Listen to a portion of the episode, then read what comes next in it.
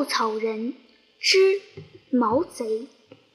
一处地方连年受鸣虫的灾害，逢到秋收，收到的大半是枯烂的稻秸。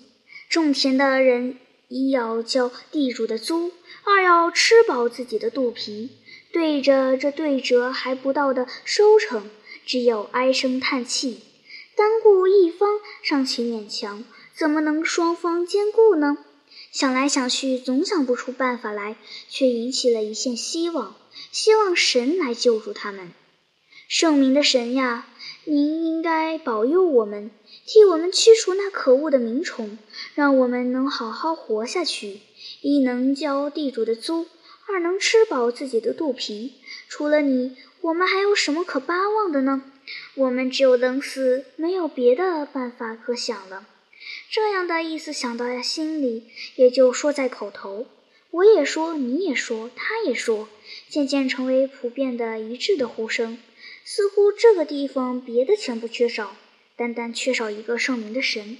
圣明的神一朝到来，所有灾害。困苦立刻张开翅膀逃走了。李二和吴三是两个小毛贼，这样的呼声触动了他们的贼志。他们遮遮掩掩，学到荒凉的凉亭里，商量做一笔生意。商量停当了，两个相对眨一眨眼睛，微微的一笑，又遮遮掩掩的学了出来。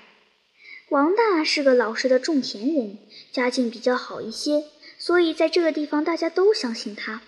这一天，他出去上厕所，天上没有月亮，也没有星星，因为习惯了，他没带一个灯笼。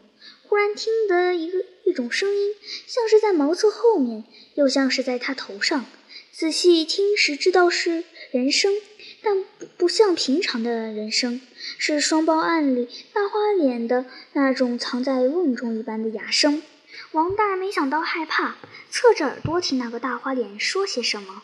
原来是这个地方的人听着，你们要我保佑你们，替你们驱除那可恶的鸣虫，让你们好好活下去。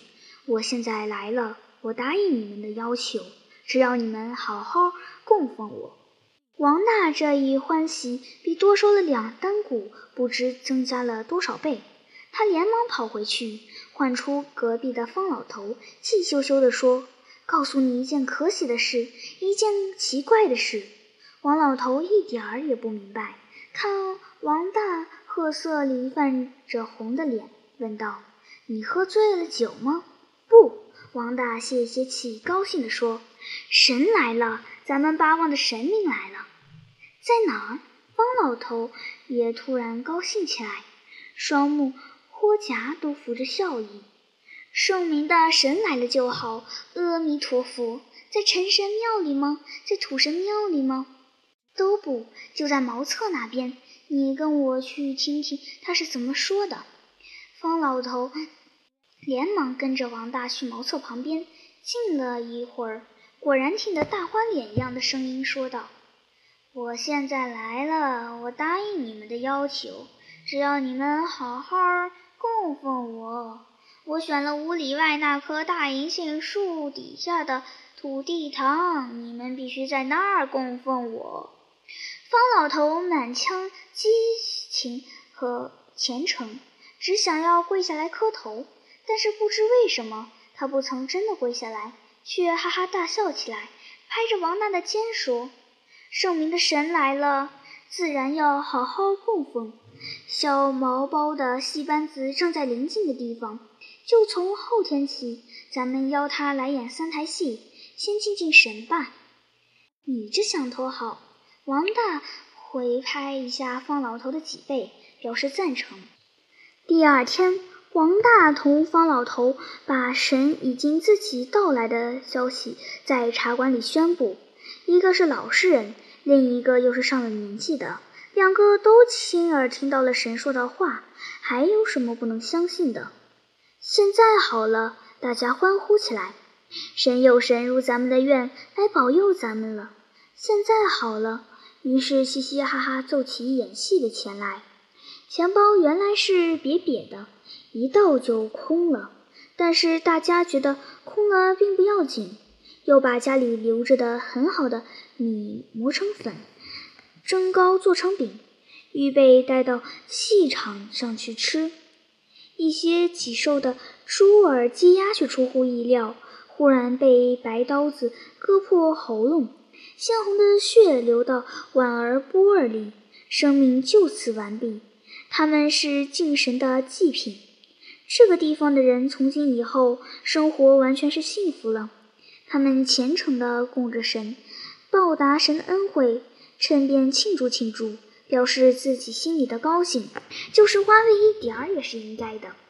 又到了第二天，天还不曾亮，各家的男女老少早已从床上爬起来，打扮的打扮，干事的干事，个个怀着一颗欢悦的心，个个眼前耀着将要来到的幸福的光彩。田里是异乎寻常的丰收。家家都快活，安适健康。所有的人都向五里外那棵大银树底下的土地堂跑去，结成很大的队伍。他们步调齐一而轻快，按着步调，他们唱出快乐的歌。咱们多么幸福，得蒙明神到来，恶神就会死个干净，从此再没凶灾。咱们多么幸福。得蒙明神到来，田里就会遍满金稻，金稻呀便是钱财。咱们多么幸福！得蒙明神到来，就要从苦难的海底升上快乐的天台。咱们欢呼踊跃，庆祝神明的到来。今朝呀，非比他日，不洁净，兴致不回。小毛包的戏子开锣以前，有人说敬神没有神像是不行的，特地装束是来不及了，只好到神显灵的地方茅厕背后去寻找。地上有的是枯草，此外有一根一尺来长的桑树枝，把桑树枝捡起来看，一端恰作人头形。几个人闭起一只眼，但用一只眼睛来凝视。就觉得这上边耳、口、鼻齐全，都分布在适当的位置上。尤其是那鼻子，高高的，鼻梁挺直，是一个神的鼻子。这一定是神自己位在这里的了。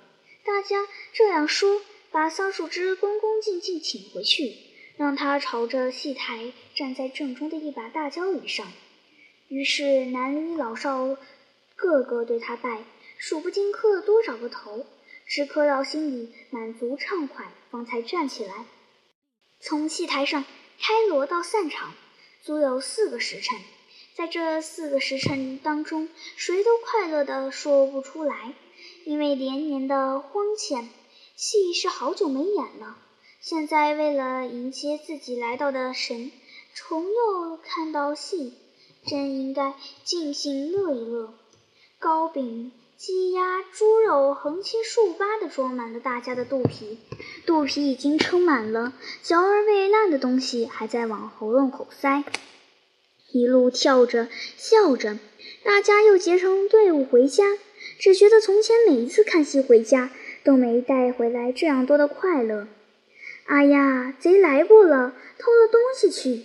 东家忽然喊起来：“啊，该死的贼，把箱子都拿空了！”西家立刻接应着：“贼贼！”各家同时这样喊，好像传染了病似的。各家的人奔出来，互相询问所受的损失，才知道所有的破箱子都被打开，凡是比较像样的旧衣服全不见了。杀剩下来的鸡鸭不复睡在他们一向睡的屋角里，通水壶、暖脚。炉之类也杳无踪影，幸福的生活还没到来，却先来了荒前以外的灾难。这是这个地方的人不曾预料的。然而大家并不难过，他们想，保佑他们的神既然已经到来，那么幸福的生活是十分有把握的。他们又想，刚才供着正桌子上看戏的那根桑树枝，这明明是神确已来到的凭证。眼前少许的损失又算得了什么呢？失了旧衣服，正好做新衣服；试了铜水壶，正好打金水壶。在幸福的生活里，这些事情都不算稀奇。于是他们高兴地讲到明天的戏，讲到明天怎样更热烈地表示庆祝。一会儿，他们又欢唱起歌来：“咱们多么幸福！”的蒙面神来到，就要从苦难的海底升上快乐的天台。